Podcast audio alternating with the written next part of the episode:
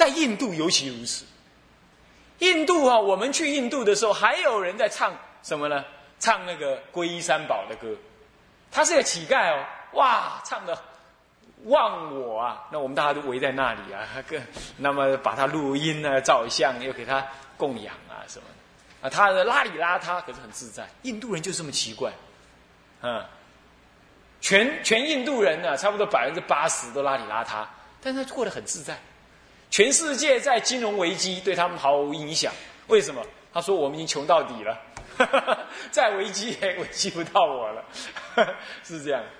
印度人真的是一个很深刻文化的一个国家，真的不一样。佛出世的地方呢，确实是不一样啊。印度人，而印度人当然你也可以说呢，只要做生意就有印度人的那种，就有人性的恶啦，这没有错。但是印度普遍的人是善的。他沿路上走啊，那走那个鸡狗猫羊猪啦，什么什么乱七八糟一大堆脏东西啊，那个到处他这么吃啊拉呀，人跟鸡狗猫羊乃至于乌鸦啊蛇蟑螂老鼠和平共处，没有谁是谁是恶虫，谁是害虫，谁要把谁赶掉，没有，完全就平等看待，是这样的。所以这印度是一个很特异的国家。啊，是这样，所以他们也很乐天知命，常常有一堆人在那唱歌，而且他唱歌不是唱那种“我爱你，你爱我”，像欧洲那样子的，不是那么浪漫的，不是，他们唱的是真的是跟法有关，而且很深沉。你去看那印度人呢，坐在旁边呢，你就看着他就好像是一个哲学家，有个宗教家，你随便找一个印度人，他就是这种感觉，他那个宗教生命对他们来讲是很重要，很重要。一个一个民族国家能够这样，啊，能够这样是很难得，啊，那印度被回教徒统治八百年，你没有听到他是抗争什么？被英国人统治了一多好多少年，出了一个甘地，他也只是用绝食而已，软的，没有靠一颗子弹把这个大英帝国傲慢的大英帝国日不落国给赶出印度，全世界是绝无仅有这种人。也是印度有这种文化才做得出这种事来，啊，所以他这个民族啊，你千万不要认为他穷，你就傲慢他，他其实很值得我们尊重，并不一定我们是佛教徒，你仔细到他国家去观察，去体会，他们那里人没有错，是乞丐，但是他们以做乞丐为荣啊，他认为我做乞丐，我没抢人家，我跟你要，你要就给嘛，不要算了。是不是这样的？他也没跟你怎么样，当然还是会抢你一下东西了，是不是？因为说他，因为生多粥少，还是抢一下。但是你要感觉他就乐天知命，你赶他，他也无所谓。那这样人，即使什么富贵啦、什么穷通这一类的，那是你那些文明污染的人的概念，是不是这样的？那还不是一条命而已，就是造业随业而转呢。对不对？他今天穷，他懂得修行，他内心很富裕的，内心很富裕。啊，各位这样了解吗？还有他们的电视绝没有色情，很怪，真是很奇怪。演的电影百分之九十是他们印度人自己演的，绝不让外来的电影进去，所以没什么文化污染。哎，我在那边几天，一进了房间就开电视，看看有没有看一点文明一点的东西，完全看不到。就是演他们的歌仔戏，他们也有他们的歌仔戏，你懂吗？啊，也是唱一些你爱我，我爱你，但是呢，都很有文化，都是演那个古装的这样。所以你看他老百姓能干嘛嘛？然后呢，晚上他们结婚呢时候唱歌跳舞，我就没看。那什么跳舞吧，乱扭一通，他也这么跳了通宵。你可见呢，他们也没也懂不太多。你懂吗？世间污染也不太多，那就乱跳一通，他也很高兴，就这样。啊，你可见他是这个民族很值得我们尊重，而他很注重歌叹，这个民族很注重歌叹之声。啊，呃，玄奘呃不，那个那个鸠摩罗什大师他说啊，他说你们中来到你们中国啊，能够叹佛的文具简直翻不出来。他说为什么？来问他为什么？就是你们这个中国文字乱七八糟，根本就没有押韵，很难翻。那么我们这个 我们这个战佛的偈子啊，一翻下来全部押韵，很好听，光念就像歌一样。所以他翻的东西呀，是他懂的，鸠摩罗什自己懂的，然后他有翻出来的这十分之一。好多他根本无法翻，也不想翻了。他认为你们中国文字完全没办法表现出那供赞叹佛的那个味道，算了算了算算，是这样。这样子还好，他翻只翻十分之一啊，不然我们不晓得看到哪个何年何月，是不是这样子？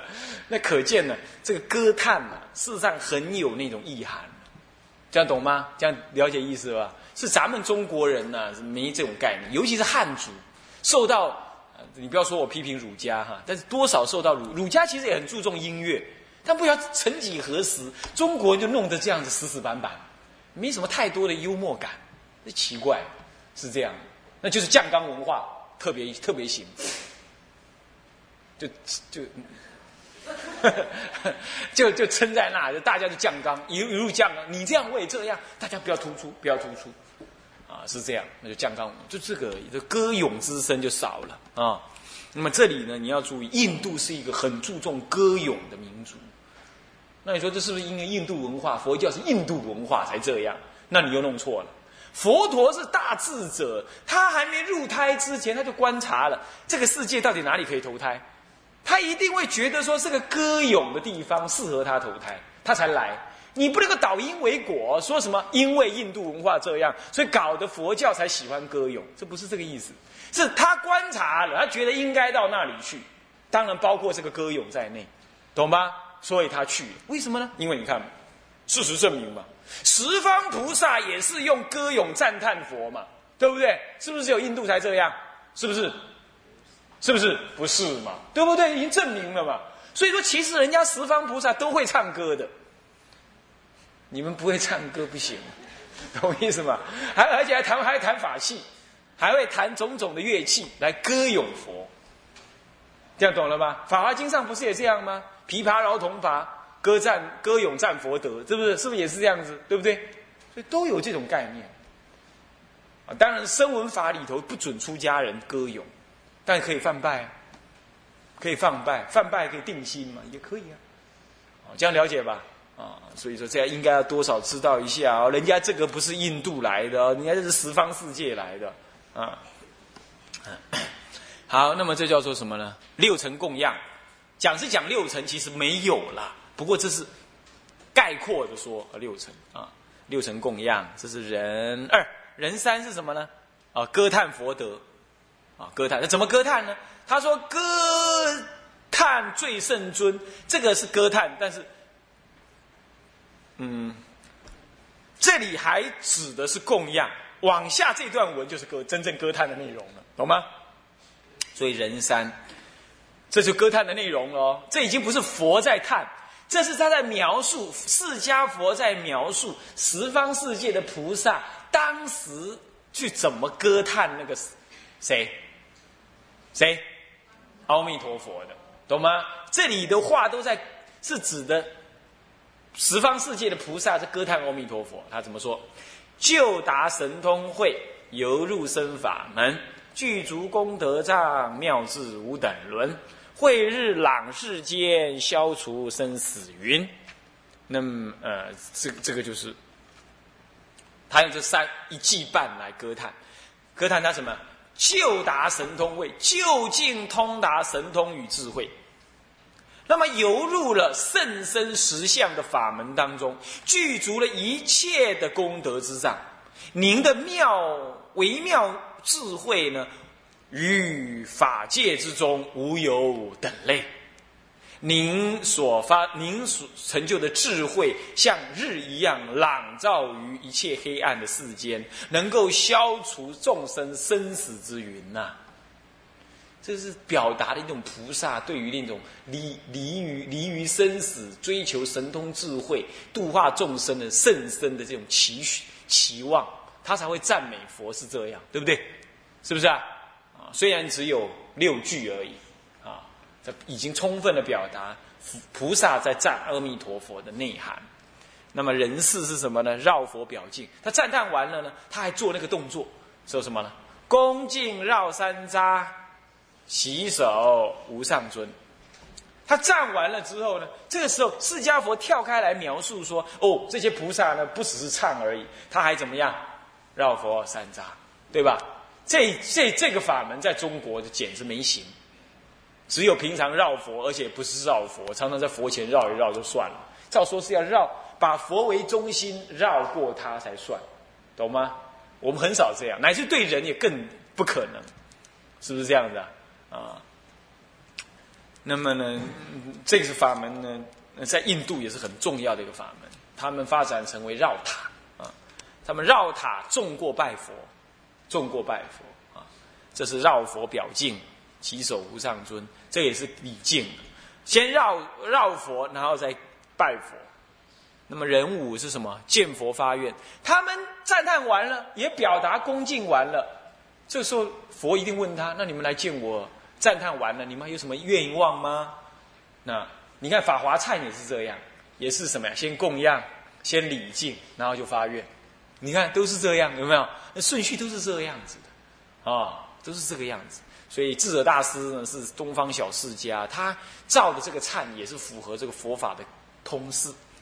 然后接着他就发愿喽，怎么发愿？见笔，这个见笔是谁见笔呀？谁去见了什么？十方菩萨他见了什么？见极乐世界。那谁来描述这件事？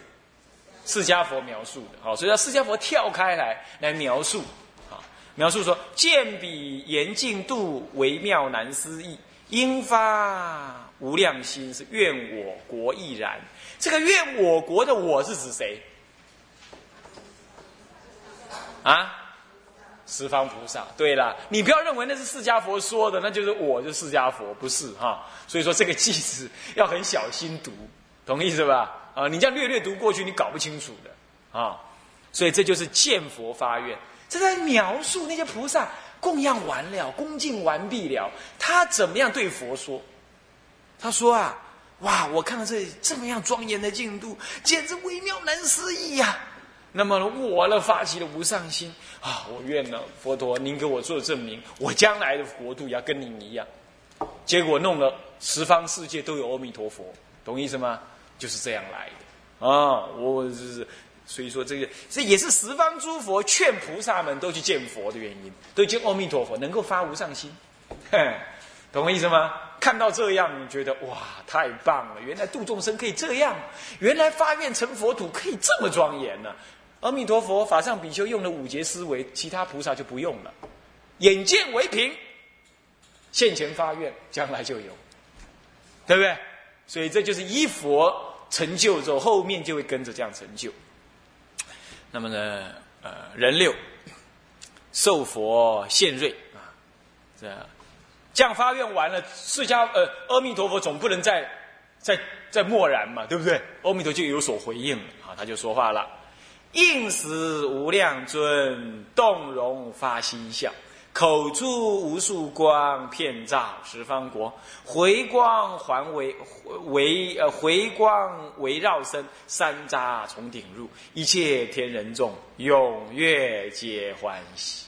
你看这一幕多感人，是不是这样的？那个菩萨这么老远的来到这儿，又供养啊，又唱歌，那么呢又表敬啊，又发愿。这个时候，哎，阿弥陀佛看到众生，哎，能够发这个无上心，他也欢喜。佛没有什么可以欢喜的，只有一件事情，能够利益众生，他会欢喜。他现在如是欢喜，怎么欢喜？应时就在那个时候，应这个时机。那么无量尊呢，不会随便动容，现在应这个时机而动容了。动容然后发心笑，发起欣慰的微笑。那么口出无数的光呢，照遍十方国。他们菩萨来自十方，他现在反照这个时光，十方国。然后怎么样？这个光还回光回来了，然后围绕身体三匝之从顶而入，看到释迦佛，呃，看到弥，这次是哪一尊佛？弥陀佛，弥陀现这样子的，一切天人众，乃至在极乐世界的本地的众，看了都怎么样？知道释迦佛呃弥弥陀佛要讲经说法了，所以就怎么样，踊跃怎么样，欢喜叹欢喜，就像我们释迦佛会现瑞，然后阿难或者文殊会问一样。他现完瑞了，谁会问？哎，观世音菩萨问。你看，完全一样，你有看到，对不对？很对称，是不是这样子啊？也是这样子。所以啊，如果有师傅来讲经，他坐在那里只是微笑，啊，那那萧学长就得出来跪着发问，以何因缘？呃，师傅微笑，是不是这样子啊？愿闻其详，啊，那就要这样。好，所以就要有人起问，是不是？好，所以说你看，观音请问，有没有看到？所以几乎都一样，所以佛佛道同嘛，对不对？他这一幕也是完很感人，也是一样。好，他说。大士观世音，正服其手问：薄佛何因缘？何缘笑？为然，愿说意。有没有看到？哦，完全一样啊，也是问整理衣服了。那么起手而问，问说：哎呀，佛啊，您是何因缘而笑呢？啊，为然呐，我啊是啊，我实在很愿意听佛您说那个啊法义。好，这个时候呢，这个。人八，人八呢，就表示你你你猜换谁了？换谁讲话？这是谁讲话？一定是弥陀佛了嘛？对不对？这很显然你就懂了，对不对？所以整幕都很清晰哦，就这回事。那怎么说呢？他说：“梵声游雷震，这八音唱妙响，当受菩萨记。”心说人谛听，十方来正是无息之彼愿，自求严净度，觉受觉当作佛，觉了一切法，犹如梦幻想，满足诸妙愿，必成如是刹。知法如电影，究竟菩萨道，具诸功德本，受觉当作佛，通达诸法性，是一切空无我。专求佛境，呃呃，专求净佛度，必成如是刹。你看这里有有两句受觉当作佛，还有两句必成如是刹，有没有看到？这都在满前面菩萨的愿，对不对？是不是啊？愿我国什么样亦亦然，对不对？是都在满他的愿。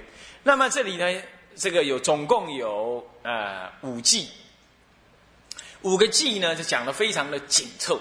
第一季呢是发起，发起的时候呢，先由释迦佛描述了当时弥陀佛讲经的状态是怎么样。那两两句是半季，两句是什么？梵声怎么样？游雷震是八音唱妙响。这个八音呢，就佛有不女音、微妙音、种种音，懂吗？你去查一下就知道，我们不必谈它。总而言之，这个佛有这种八种。他的声音有八种特质，其中有一个是不女音，不会像女人的声音一样啊。那么呢，那么乃至于这个微妙音啊、柔软音啊、欢喜，听了会欢喜啦等等啊。那么，那么能够证得了这样的音。那么这就是释迦佛在描述。好了，释迦那个弥陀佛要讲经，他用什么声音来讲？这么大声，由雷震，然后用声音的品质是怎么样？大小是雷震。那声音品质怎么样？是八音妙响啊！然后好了，现在倒过来就描述弥陀佛怎么讲了。以下就是弥陀佛讲的了，懂吗？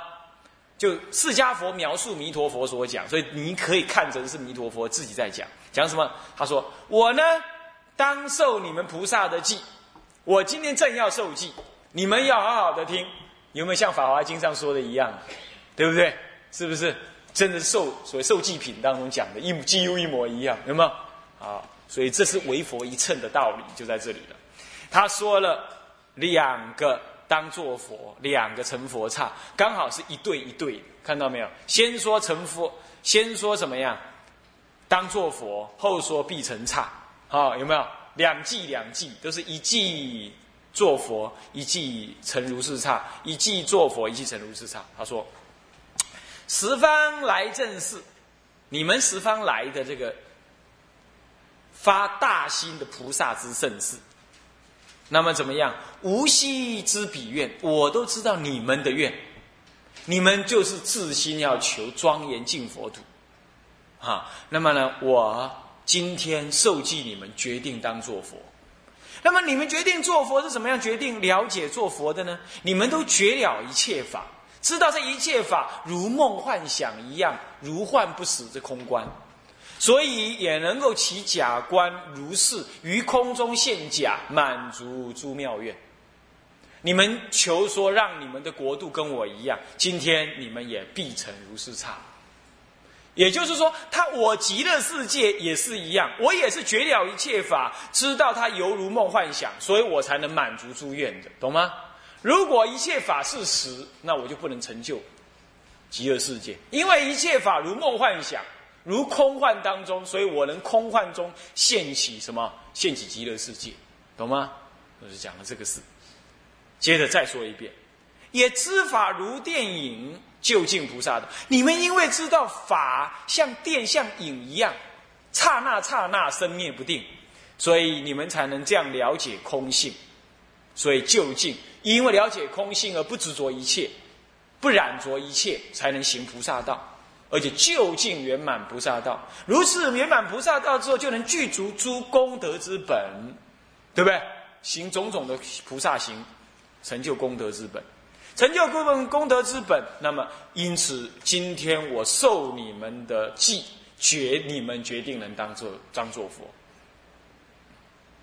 那么你们当做佛，你们能通达诸法性，就像因为法性是什么呢？就绝了一切法，犹如梦幻想，是知法如电影，懂吗？所以所以说能通达诸法性，所以这个法性再说一遍，就是一切法空无我，不只是这样。因为空无我，但是不着空，知空不着空，于空中起妙有，所以能够专求净佛度。既然你们专求净佛度，那你们今天发如是愿，不但必定成佛，也必定能圆满你们的国度，如我一般，必成如是刹，懂吗？是这样子，这样子，阿弥陀佛给他们怎么样答记，答他们为他们受记，大家知道吧？这等于，呃，《妙法莲华经》里头的受记品一样啊，哦，很很难得殊胜啊。最后呢，是重诵诸佛劝进，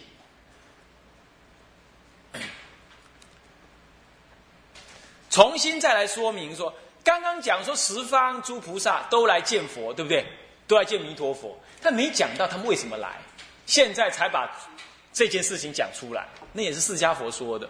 懂吗？他放在后头，让你知道说，原来这这些菩萨也不是自己懂得要来，他没有那个智慧要来，啊，没有那智慧要来，而是什么呢？而是诸佛来劝他们来，这样又表现出诸佛呢也赞叹阿弥陀佛的具体的这种赞叹的意思，这样懂吗？所以这一段话我们看一下，诸佛告菩萨，令尽安养佛。那么闻法什么乐受行，即得清净处；自彼严净果，变数得神通，必于无量尊受继承正觉。其佛本愿力，闻名欲往生，皆悉到彼国，自知不退转。菩萨心自愿，愿以呃愿己国无益，普念度一切，明显满十方，奉事亦如来，非化骗诸刹。恭敬欢喜去，还到安阳国。这都是谁在讲的？谁对谁讲？请问是诸佛，然后对谁讲？对谁讲的话？对菩萨，对十方诸菩萨讲的，对不对？然后由谁来描述？释迦佛来描述这件事，所以就断开来了。前面这已经都结束了，懂吗？阿弥陀佛受记已经结束，这这这一幕都结束了。换另外一幕是把它跳过来，跳过来说他还没来之前呢，这些菩萨到底是由谁来教他们来到极乐世界的？是那些佛，那些佛怎么教菩萨的呢？这有劝勉我们的意思啊。他说啊，诸佛告诉菩萨说，你们应该要去恭敬业见。安养佛，就安养世界的阿弥陀佛。那么你们只要能够去听闻他所说的法，欢喜受而行的话，你们会很快得到清净，清净处。所以得到清净处，就得到什么就近的什么成佛了。对菩萨来讲，这是这不是断我执，这就近成佛。怎么说呢？啊，下面讲了，什么叫做清净处呢？因为自彼严净国到了极乐世界，严净国界，你便能速得神通。所以你要求往生呢，往生到那里去，你能很快得神通，因为做菩萨要有神通嘛。所以你便能度神通，而且必定能够在无量尊，就谁呀？阿弥陀前面能够怎么样？受记成正觉，就证明了前面讲的了。前面阿弥陀是把他们受记了，这是补说，你懂我意思吗？补说说啊，原来当时是菩萨被人家教说，你去找阿弥陀，阿弥陀会把你受记。他果然是已经先受记完了，才来讲这件事，懂吗？懂意思吗？啊，受记成佛，为什么会这样？因为其佛本愿力呀。只要听闻他的名，想要往生的，都能往生，而且往生到那就不退转。这前面讲过了，对不对？他再说一遍，劝勉那些菩萨一定要去。所以你们这些菩萨要兴起真正的愿，愿呢，你们自己将来成佛的国，要跟当时你们看到的极乐国要无异才好。这样子你们就能普念度一切众生，而什么？而而明显满十方，像阿弥陀佛一样。受到十方的赞叹，所以你们要怎么样？最后一句说：你们到了极乐世界，就能够还能够奉事一如来，不只是今天奉侍我这个如来而已。好，某一尊如来这样讲，对不对？不只是奉侍我，你还能奉侍一如来。然后你飞化片诸刹，你一大早上你飞去到各地方去度化众生，乃至于什么呢？乃至于去恭敬供养诸佛。恭敬欢喜去，还到安阳。恭敬诸佛，而且度众生欢喜的离开，去就离开了。去了之后，你还是会回到安阳国来。你应该这样子，一直叫他在安阳国修行，懂吗？不但能够蒙佛受记，能够速得神通，而且能够使自己将来成佛的国度跟阿弥陀佛一样，名闻满十方，普度一切众。那么还没有成佛之前，你能够在极乐世界飞化片诸刹，奉事一如来，飞化片诸刹，这样知道吧？然后最后还是还到了安阳国，很容易的就回到安阳国了，跟你现在在我们这我这里当菩萨是不一样的，劝勉他，这样懂吗？因为这些劝勉，才有前面的什么样十方菩萨一起来，来了干嘛？来了就供养，供养了就恭敬，恭敬了这就发愿，发愿之后，呃，佛就放光，放光之后，观音菩萨就怎么样？请问，请问佛就给他受记，才有这些事情。他他后说，你懂意思吗？其实这个这段文应该摆在前面说，说完了才会有他们去见阿弥陀佛的事，这样知道吧？要倒过来说，这样。哦，这个句子其实很棒。很完整，很完整，对不对？有头有尾，中间做了什么都交代非常清楚。你想，如果你不这样听过之后，你是送他，你不真的不晓得送什么，对不对？因为主持受持都不晓得是谁，对不对？谁在对谁说话，你就搞不清楚。啊，现在总算弄懂啦。那么时间也到啦，啊，我们今天就上到这。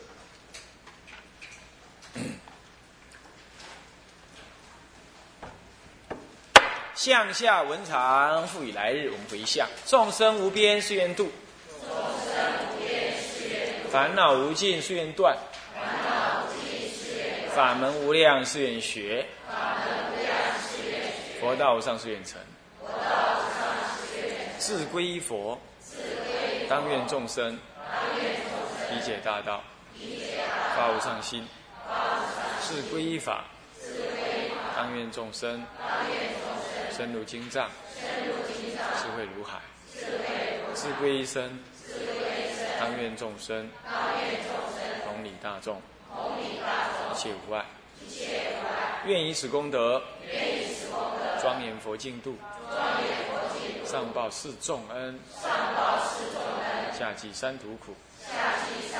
若有见闻者，悉发菩提心，悉发菩提心，尽此一报身，尽此一报身，同生极乐国。同生极乐国。南无阿弥陀佛。